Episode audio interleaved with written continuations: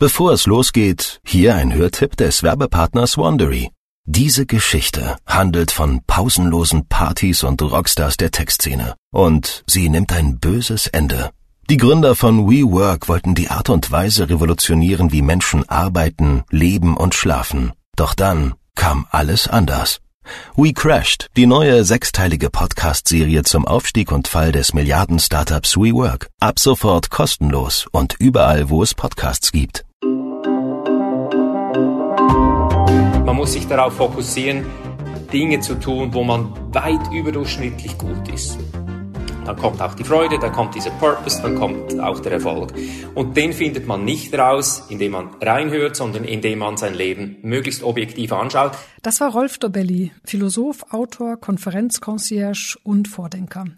Seine Bücher Die Kunst des klaren Denkens und Die Kunst des klugen Handelns standen ja monatelang auf den Bestsellerlisten. Und genau darum soll es heute gehen. Wie kommen wir durch bestenfalls klares Denken zu klugen Handlungen oder eben kurz gesagt, ja, wie treffe ich die richtige Entscheidung? Befrage ich da eher meinen Kopf oder sollte ich eher meinen Bauch zu Rate ziehen?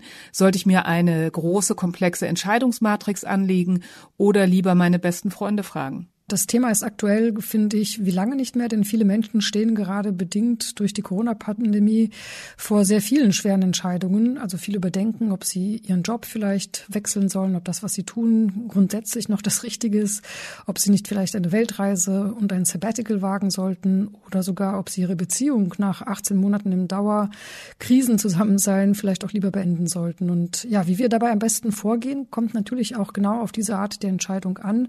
So viel kann ich mal verraten. Wir sind Antonia Götsch, Chefredakteurin des Harvard Business Manager und Astrid Meyer, Chefredakteurin Xing News.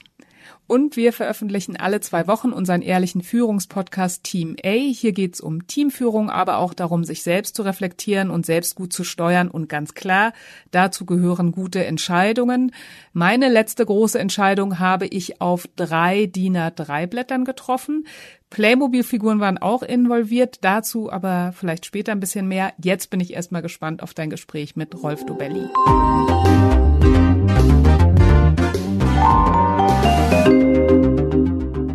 Rolf, du hast ja ähm, verschiedene Bücher geschrieben und vor der Corona-Krise, weiß ich noch, hast du ähm, das Buch Die Kunst des digitalen Lebens herausgebracht. Du warst gerade dabei, deine Konferenz World Minds, glaube ich, nochmal richtig ähm, zu expandieren und auszubauen.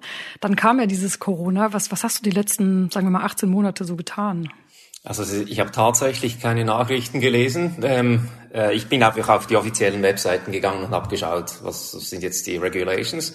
Aber das, diese ganze Meinungs, diese ganze Meinungsvulkan habe ich nicht mitgemacht. Was macht die Regierung richtig, was macht sie falsch, was soll man tun? Da hatte ja jeder eine Meinung. Das habe ich, darauf habe ich verzichtet. Das hat mir einigermaßen Ruhe gegeben.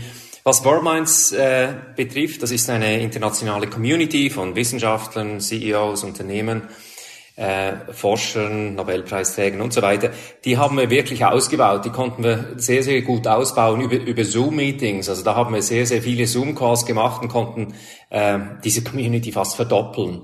Und das hatten wir eigentlich gar nicht gedacht, dass das möglich ist, aber es hat funktioniert und jetzt rückblickend sind wir glücklich. Mussten wir was tun und es hat sich total ausbezahlt für, für die Community-Mitglieder. Du hast ja zwei Bestseller geschrieben. Das eine hieß ja die, die Kunst ähm, des klugen Lebens, das andere die Kunst des klaren Handelns. Also wenn du vor solchen wichtigen Entscheidungen stehst, ähm, hältst du dich dann an, an deine eigenen Ratschläge? Ja, ich versuch's, aber das gelingt natürlich nicht, weil diese Denkfehler, die sind so tief eingeprägt in uns, die sind ja fest verdrahtet in unserem Hirn. Die kommen aus Revolutions Geschichte, die sind 60.000, 70.000 Jahre alt, vermutlich noch länger. Also können, äh, du, du kannst zurückgehen zu, zu, zu den Säugetieren, die auch diese Denkfehler haben.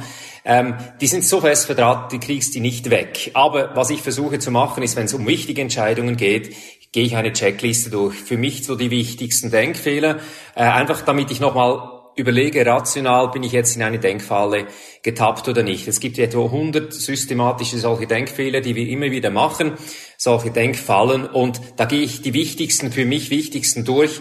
Äh, das dauert eine halbe Stunde bei wichtigen Entscheidungen und schaue, dass ich da nicht in eine tappe. Aber natürlich passt es immer wieder, dass ich reinfalle. Was, glaube ich, wichtig ist, ist zu unterscheiden, wenn man wichtige Entscheidungen trifft oder unwichtige Entscheidungen trifft. Also bei wichtigen Entscheidungen lohnt sich die Arbeit zu machen, eine halbe Stunde zu investieren, zu schauen, gibt es irgendwelche Denkfallen, in die ich tappe.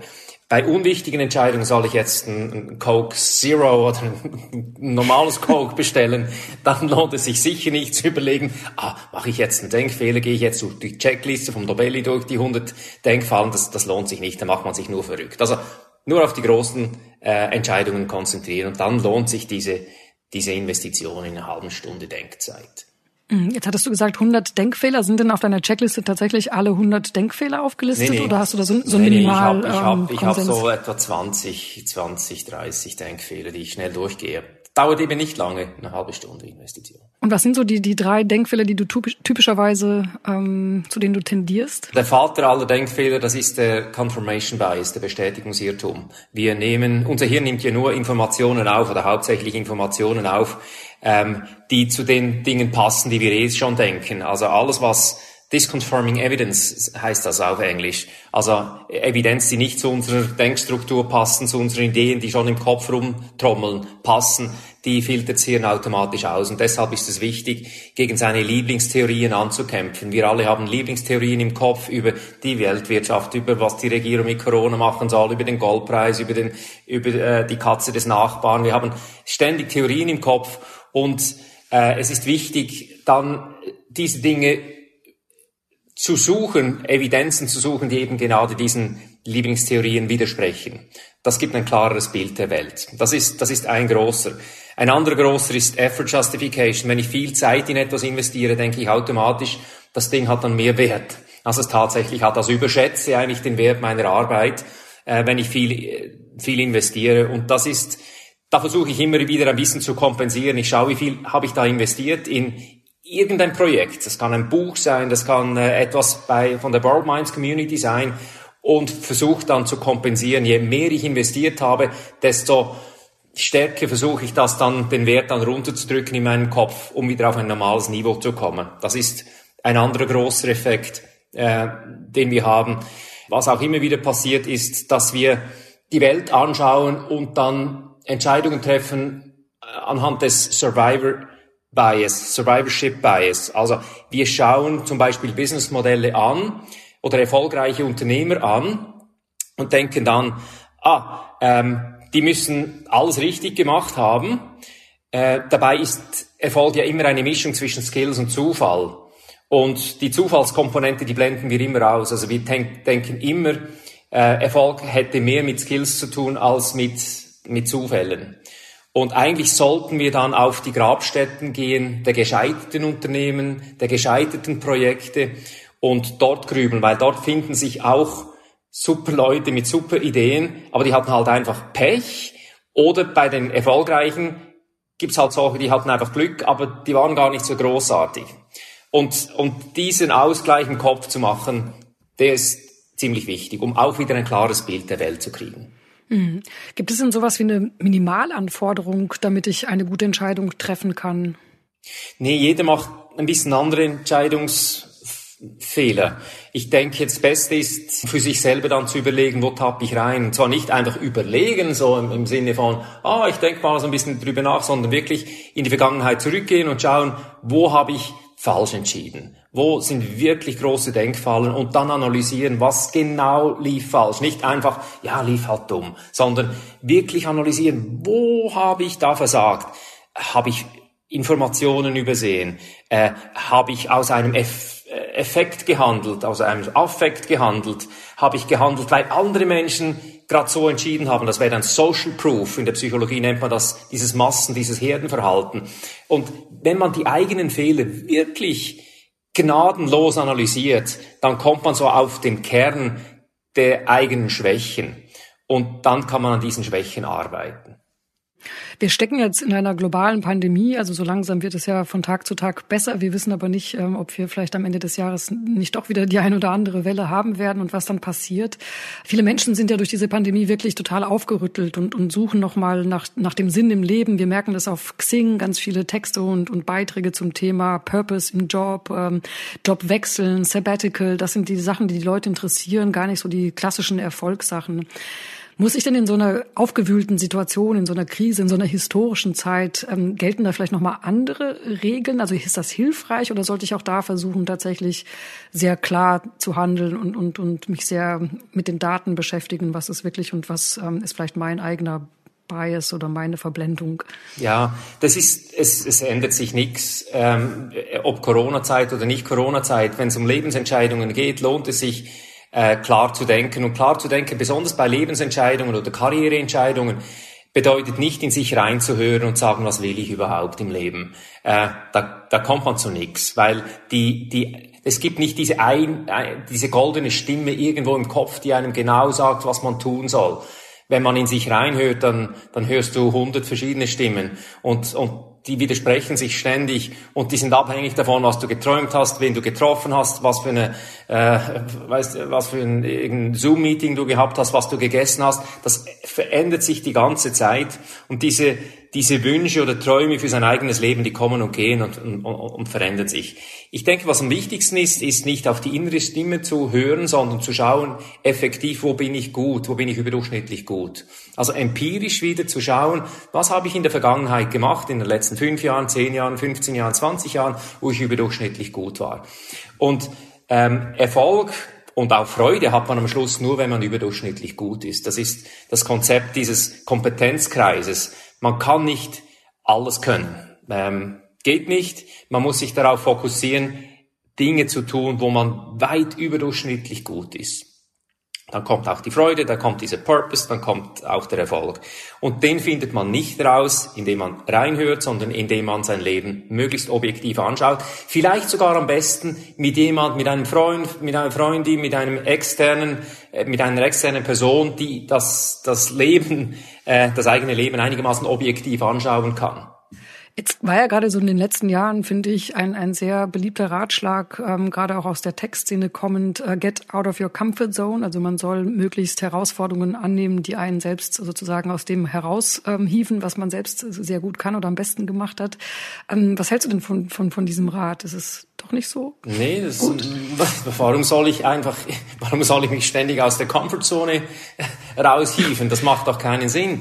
Wenn man mal den Circle of Competence den Kompetenzkreis definiert hat, dann muss man dort drin arbeiten und einfach noch und noch und noch besser werden. Wir können ja nur, wir können ja nur überdurchschnittlich sein, indem wir einen relativ kleinen Kreis haben. Es ist nicht so wahnsinnig wichtig, wie groß dieser Kreis ist, aber es ist wichtig, dass man ungefähr die Grenze dieses Kreises kennt und dort drin zu arbeiten und am idealsten der Beste oder die Beste der Welt zu werden. Aber einfach so wegen lustig aus dem Comfort-Kreis rauszugehen, was, was, da, da sehe ich jetzt den Sinn nicht. Mhm. Du hast ja selbst mal deine Karriere, ähm, sagen wir mal, vielleicht neu erfunden. Du warst ja davor ganz klassisch in der Wirtschaft tätig. Du warst Finanzchef bei einer Swissair-Tochter. Du hast dann das ähm, sehr erfolgreiche Startup Get Abstract gegründet und dann bist du da ausgestiegen, um Bücher zu schreiben. Also bist du da nicht auch aus deiner Comfortzone raus? Nee, weil es gibt, also von der Wirtschaft, von der klassischen Manager, vom klassischen Managerleben hin zum Unternehmen, das stimmt. Da bin ich, da bin ich rausgegangen. Aber aus Verzweiflung, weil ich keinen Chef ertragen konnte. Ich bin unführbar als Mitarbeiter und, und, äh, und ich kann keinen Chef ertragen. Ich musste mein eigener Chef sein. Das, das war der Grund. Kann man jetzt analysieren, was da im Kopf los ist, wenn jemand keinen Chef ertragen kann. Aber in dem Moment, wo ich mich selbstständig gemacht habe, was ein roter Faden durch die Bücher hindurch, durch Get Abstract hindurch zu Worldminds. Und das ist das Komprimieren von Wissen. In irgendeiner Form. Sei das jetzt über Get Abstract, also Texte, Bücher komprimieren, sei das jetzt bei meinen Büchern Die Kunst des klaren Denkens, Kunst des klugen Handels, das ist Kom das Komprimieren von wissenschaftlichen Artikeln zur kognitiven Psychologie, sei es bei, bei Worldminds, wo wir Wissen komprimieren. Ähm, und das ist der rote Faden, der sich durchzieht. Und dort möchte ich wirklich der Beste sein der Welt. Das ist mein Anspruch, das ist mein Circle of Confidence. Hm, vielleicht hättest du ja eine Chefin ertragen und nicht einen Chef. Das wäre vielleicht möglich gewesen. das kann ich ja ähm, vielleicht hat, nochmal probieren. Was hat dir denn dabei geholfen, diese Entscheidung zu treffen? Weil trotz allem, das ist ja eine große Entscheidung. Ja, auszusteigen aus dem Managerleben. Nee, es war nicht so eine große Entscheidung, weil ich hatte die Idee, Bücher zusammenzufassen schon längere Zeit, auch während ich da Manager war. Und die lag auf der Hand, die habe ich zwei, drei Jahre mit mir rumgeschleppt. Und dann kam irgendwann mal der Zeitpunkt, wo ich gesagt habe, so, entweder probierst du es jetzt, viel schiefgehen kann nicht, kannst immer wieder zurück. Managerjobs gibt's wie Sand am Meer. Oder, oder du bleibst halt einfach und machst da Karriere. Aber ich habe festgestellt, wenn ich keinen Chef vertragen kann wenn ich auch ähm, unführbar bin für meine Chefs, kann ich auch keine Karriere machen. Ich werde es nie zum CEO schaffen, geht gar nicht. Und da blieb mir eigentlich nur die Wahl, es jetzt mal zu probieren. Und das Risiko ist klein, wenn man sich selbstständig macht. Die Leute denken immer, wow, da macht sich einer selbstständig, da gibt man all diese Sicherheit auf, die man mit einem angestellten Job verbunden ist. Stimmt gar nicht. Man ist viel sicherer, wenn man selbstständig ist, weil man hat nicht nur, man muss den Markt bedienen, aber man muss an beiden Orten ja den Markt bedienen. Äh, aber zusätzlich, wenn man angestellt ist, hat man noch das Risiko, dass dass dem Chef eben die, die, die Nase nicht passt äh, von sich selbst oder da diese zwischenmenschlichen Konflikte gibt. Und die hat man nicht als, als, als, als Unternehmer. Da kann man jene Leute wirklich einstellen, mit denen man gern zusammenarbeitet. Also diese, diese zusätzliche Risiko, dieses zwischenmenschliche Risiko, das man in diesem Chef-untergebenen Verhältnis noch hat, das fällt weg. Deshalb sage ich immer den Menschen, äh, wenn man sich selbstständig macht, haben, habt ihr weniger Risiko, als wenn ihr angestellt seid. Deine Bücher sind ja dann auch ähm, sehr erfolgreich gewesen, sowohl die Kunst des klaren Denkens ähm, als auch ähm, die, die Kunst des klugen Lebens standen ja mehrere Monate zum Beispiel in Deutschland auf der Spiegel-Bestsellerliste. Konntest du denn auf dieser Höhe des Erfolgs mit diesen Büchern, konntest du da noch klar denken? Nee, ich hatte, also wenn, wenn man dann so, es gab ein paar Wochen, wo, wo ich wirklich mit beiden Büchern auf Platz eins und Platz zwei der Spiegel-Bestsellerliste war und meine Frau hat gesagt, du komm wieder auf den Boden. Ähm, es war dann so ein, so ein Rausch von, von, von, von Glück und Erfolg und äh, Selbstüberschätzung natürlich auch. Und meine Frau hat mich dann da wieder auf den Boden geholt und gesagt, so komm, jetzt wieder normal werden. Und das ging dann auch nach ein paar Tagen, war, war ich dann wieder auf dem Boden. Besonders mit der Überlegung, und hier kommen die Denkfehler natürlich auch zum Zug, da, beim Publishing Business, also beim Buch Publishing Business, ähm, ist Randomness eine so riesen Komponente. Du kannst Du kannst ein Buch schreiben, du kannst so viel Arbeit rein investieren, du kannst das beste Buch der Welt schreiben und vielleicht klappt es einfach nicht. Vielleicht schafft es aus irgendeinem Grund nicht auf die Bestsellerliste. Oder du kannst einfach äh, ein Spur the Moment äh, Buch schreiben ohne großen Aufwand und peng, plötzlich bist du auf der Spiegel Bestsellerliste. Also das Verhältnis von zwischen Skill und Erfolg ist beim Buch äh, beim Buchbusiness äh, da, da gibt es fast keinen Zusammenhang. Ähm, also ich höre heraus, ähm, Erfolg kann einen durchaus dazu verleiten, falsche Entscheidungen zu treffen. Das sollte man sich dann auch ähm, selbst spiegeln oder von, von den Ehepartnern und Partnerinnen gespiegelt bekommen. Ähm, was mich auch interessiert ist, also ich beispielsweise habe kein Problem, find, also nach meinem Empfinden zumindest, klare Entscheidungen in meinem Beruf zu treffen. So, ich glaube, ich habe rückblickend ähm, betrachtet wenige Fehler gemacht oder falsche Strategien aufgesetzt oder Trends nicht gesehen. Ganz im Gegenteil. Aber ich verheddere mich immer, wenn ich für mich selbst Entscheidungen treffen soll. Also nicht meine Aufgabe, sondern für mich Astrid Meyer. So, ähm, da habe ich manchmal auch das Gefühl, das klare Denken kommt mir da abhanden. Also sollte man sich da verschiedene Strategien auch erarbeiten, je nachdem, um welchen Kontext der Entscheidung es geht? Nee, denke ich nicht. Ich, ich glaube einfach, man nimmt diese privaten Entscheidungen weniger ernst. Man macht sie, man trifft sie weniger sorgfältig als Karriereentscheidungen. Aber ich denke, das machen viele Menschen, machen das bei beruflichen Entscheidungen sehr rational. Und wenn es um private Entscheidungen geht, dann denken sie, ja, das kommt schon irgendwie gut und da kann ich äh, irgendwie aus dem Gefühl heraus entscheiden.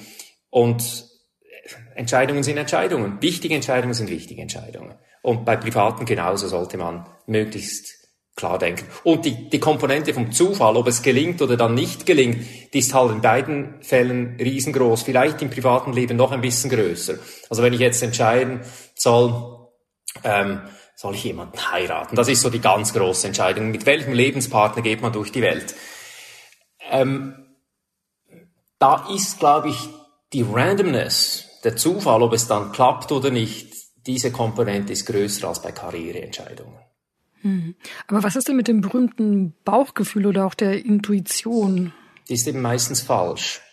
Also sie ist zu 50 Prozent richtig und zu 50 Prozent falsch. Und das, da, da kann man auch einen Affen befragen. Da kriegst du auch 50-50 raus. Also man kann auf die, aufs Bauchgefühl nicht vertrauen, außer in Fällen, wo du wieder in einem Circle of Competence bist und du hast so, du kennst diesen Bereich so gut, deinen Kompetenzkreis, dass du gewisse Dinge gar nicht mehr durchdenken musst, sondern du weißt sofort, ah, deine Intuition sagt, das geht oder das geht nicht. Also dort hast du dir ein gutes Bauchgefühl antrainiert. Aber wenn es um Entscheidungen geht, die relativ neu sind, die man nicht oft trifft, dann soll man, soll man lieber nicht aufs Bauchgefühl hören, sondern ein bisschen denken. Und jetzt ganz ernsthaft auch gefragt, also wenn ich tatsächlich vor einer persönlichen Krise stehe und äh, ja, so ich glaube, der Horrorgedanke ist ja, dass man entscheiden muss, ob man ähm, lebensverlängernde Maßnahmen für jemanden verlängert oder nicht. Ähm, auch da rätst du dann so eine, so eine Matrix tatsächlich ähm, anzufertigen, um klar denken zu können? Absolut, weil sonst ist man auch dann rückblickend. Angenommen, man trifft jetzt irgendeine Entscheidung über lebensverlängernde Maßnahmen. Und die geht aus irgendeinem Grund war es die falsche Entscheidung. Guck mal zurück. Und zwar aus irgendeinem Grund nicht richtig. Und das kann ja passieren. Die Entscheidungen treffen nie immer alle ins Schwarze. Aber wenn man dann, wenn man sich die Arbeit gemacht hat vorher, dann kann man immerhin zurückblicken und sagen, du, ich habe alles Mögliche getan, um, um diese Entscheidung richtig zu treffen. Wenn man einfach aus dem Bauchgefühl entscheidet, dann wird man sich ständig Vorwürfe machen, wenn es dann schief rausgekommen ist. Ähm, so fast am Ende unseres Gesprächs angelangt, ähm, habe ich den Eindruck, es geht ja im Grunde darum, anhand von vorliegenden Daten dann eine, eine klare Entscheidung zu treffen. Und Daten werden ja immer mehr auch gesammelt und, und künstliche Intelligenz wird immer besser darin, anhand solcher Daten dann Entscheidungen für uns zu treffen. Ähm, so in die Zukunft geblickt, würdest du sagen, dass wir irgendwann mal auch so eine KI trainieren können, die dann für uns die besten Entscheidungen treffen wird? Ich denke schon. Ich denke, so unromantisch es klingt, ich denke, KI wird uns helfen, bessere Entscheidungen zu treffen, auch fürs private Leben. Weil es eben so viele Daten gibt, äh, die dieses KI zusammenfassen kann und, und, und dieses KI denkt halt sehr, Quote denkt, also Anführungszeichen denkt, halt objektiver als wir denken, äh, ohne Wünsche und ohne Emotionen. Ich glaube, die Entscheidungsqualität wird steigern mit KI. Ich weiß noch nicht, wie das funktionieren wird in 10 oder 20 Jahren. Aber ich denke, es wird uns helfen, bessere Entscheidungen zu treffen. Ja, da freue ich mich schon darauf, wenn meine Tochter dann ihren ersten Freund nach Hause bringt und ich dann die KI frage, ob das jetzt gut ist oder nicht und äh, mein Bauchgefühl einfach ausschalte. Ähm, Rolf, was kommt denn bei dir als nächstes? Ähm, Im Moment bin ich am Notizen machen, aber du weißt, wie das ist. Sobald man über ein Buchprojekt spricht, das nicht fertig ist, dann fliegt die Muse weg. Und deshalb spreche ich nur ungern über Projekte, die nicht abgeschlossen sind. Also ich bin dran, ich mache äh, Notizen, ich habe riesen Worksheets dabei. Es wird ein Buch geben, ich kann dir aber nicht sagen, wann und ich möchte dir nicht sagen, worüber. Sonst fliegt die Muse weg. Nein, das möchten wir auf gar keinen Fall. Vielen, vielen Dank ähm, für das Gespräch, hat mir viel Freude bereitet. Ganz herzlichen Dank, Astrid. Und, und dir alles Gute. Gleichfalls, alles Gute. Ja, also ich finde es schon ganz erfrischend und gut, wie klar Doberli das rausgearbeitet hat. Die Kunst des klaren Denkens ist also möglich, man muss sich nur gut vorbereiten.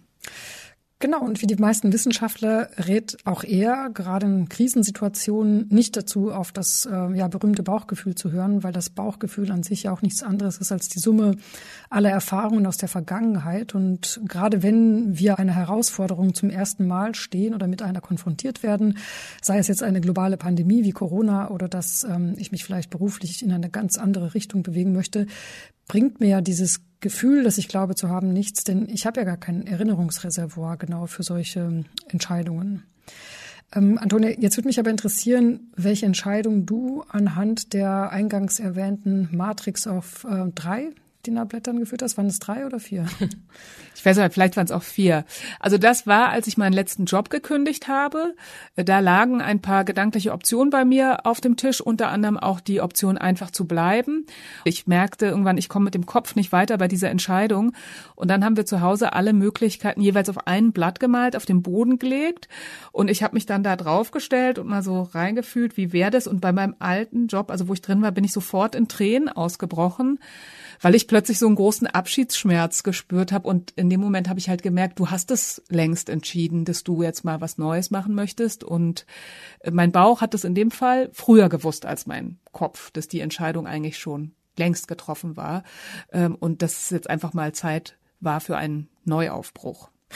Ähm, interessant finde ich auch, dass, dass Dobelli aber sagt, ähm, es sei jedenfalls gerade, wenn es um Jobentscheidungen geht, besser, in seinem Circle of Competence zu bleiben und darin eigentlich immer besser zu werden. Ähm, denn dann kommt sozusagen das Glück von alleine, weil uns das natürlich erfüllt, wenn wir etwas gut machen, statt ähm, diesem Techie-Mantra, das ja, finde ich, gerade in den vergangenen paar Jahren ähm, sehr en vogue war, zu sagen, wenn du Karriere machen willst, wenn du dich weiterentwickeln willst, musst du unbedingt aus deiner Komfortzone heraustreten. Was, was hältst du denn eigentlich von diesem ähm, Konzept, es eben sein zu lassen und sich in seiner Komfortzone eher noch gemütlicher einzurichten. Also ich finde es einen ganz guten Gedanken, weil man sich ja vielleicht manchmal eher zu hart schubst. Ich kenne aus dem Coaching ein Modell, das unterteilt das in ähm, quasi so eine Komfortzone, Wachstumszone und Panikzone. Und das finde ich eine ganz gute Denkstütze. Weil wenn ich halt alles neu mache, dann bin ich halt in dieser Panikzone und da habe ich Stress, da kann ich nicht mehr gut denken. Ähm, deswegen meine Idee ist immer, etwas zu tun, wo man gewisse Basics kann und auch eine Sicherheit hat und dann sich in einzelnen Projekten und Teilen immer wieder zu fordern. Hm, das finde ich eine gute Strategie und Panikzone. Davor wollen wir alle, die jetzt zuhören, auf alle Fälle bewahren. Und deswegen haben wir auch ähm, ja, Hausaufgaben in diese Richtung mitgebracht. Und zwar erarbeitet euch doch, wenn ihr jetzt gerade darüber nachdenken solltet, was Neues ähm, zu machen, wohin die Reise gehen könnte, erarbeitet euch doch davor euren sogenannten Circle of Competence. Also was könnt ihr richtig gut? Ähm, wo lohnt es sich dann nochmal drauf zu satteln? Wo lohnt es sich nochmal tiefer reinzugehen? Schreibt euch das wirklich auf auf drei DIN A drei Blättern wie, wie Antonia oder DIN A4 oder auch auf zehn. Und erst wenn ihr das erarbeitet habt, also wenn ihr euch wirklich darüber im Klaren seid, welches ist euer Zirkel der Kompetenz, entscheidet dann auf dieser Grundlage, was ihr denn tatsächlich jetzt nach Corona beruflich eventuell weitermachen wollt. Ja, und schreibt uns gern, äh, wo ihr da gerade steht, ob ihr überlegt, was Neues zu machen und was euch dabei wichtig ist. Wir hören uns hier wieder Dienstag in zwei Wochen mit dem Thema Bücher für den Sommer mit Miriam Meckel. Da freue ich mich schon sehr drauf und ich sag bis zum nächsten Mal. Tschüss. Tschüss.